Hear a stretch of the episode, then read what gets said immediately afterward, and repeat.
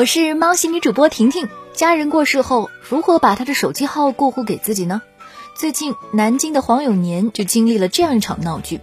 四个月前，黄永年相依为命的哥哥去世，因家中大小业务，包括自己低保，都预存着哥哥手机号。黄永年便到派出所开具了死亡证明、火化证明等材料，并带着这些材料去移动营业厅办理号码过户，但屡被以需双方本人到场为由拒绝。七月二十二号，黄永年再次到营业厅办理号码过户，依然被拒。工作人员坚称过户需要双方本人到场，死亡证明是过不了户的。面对这个棘手的难题，黄永年无奈问：“死人能复生吗？”网友纷纷评论：“本人到场，你敢办吗？”该事件迅速在网上引起热议，网友们批评运营商，也有网友认为要求双方到场没有问题，呼吁大家理智对待。移动客服说，机主过世后，移动公司有权收回号码。律师指出，手机号码不能继承或过户。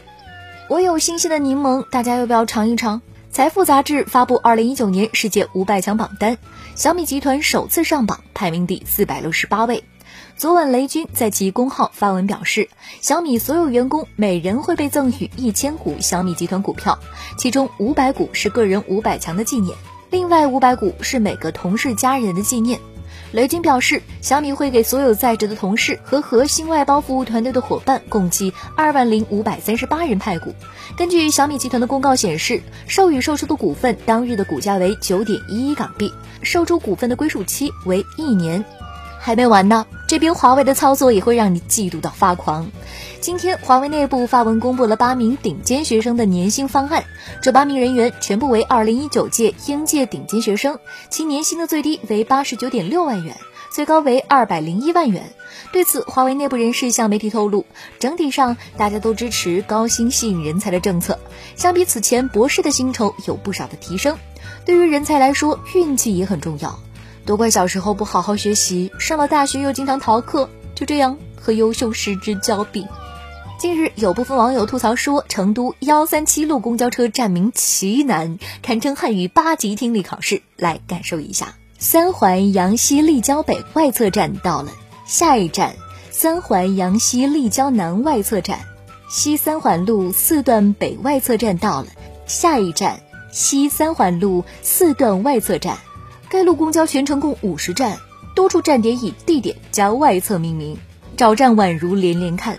网友吐槽乘车经历：坐这辆车耳机都不敢放大声，一点不能走神。为何会如此设置站名呢？工作人员这样说：二零一四年，成都幺三七路公交车曾因南记上过一次热搜，当时该路公交车还引起了成都市交委的重视。所以，你们今天坐的成都幺三七路已经是更名后的结果了。北京西站南广场东，南京站北广场东，往西走，西安高新锦一二路丈八某路，奇葩的站点都了解一下，出门旅游或许用得着。只要说出“人生一串”四个字，就有无数吃货从四海八方聚集到电脑前，这个夏天也不例外。刚刚更新的《人生一串二》第三集，有个喜欢烧烤的朋友们，味蕾已致命一击。江湖路远，来年再见。这是《人生一串》第一季的结束语。今年夏天，《人生一串二》带着烧烤味儿的烟火气息如约而至。《人生一串二》目前 B 站评分九点七分，豆瓣评分八点七。新一季的《人生一串》并没有让等待已久的观众失望。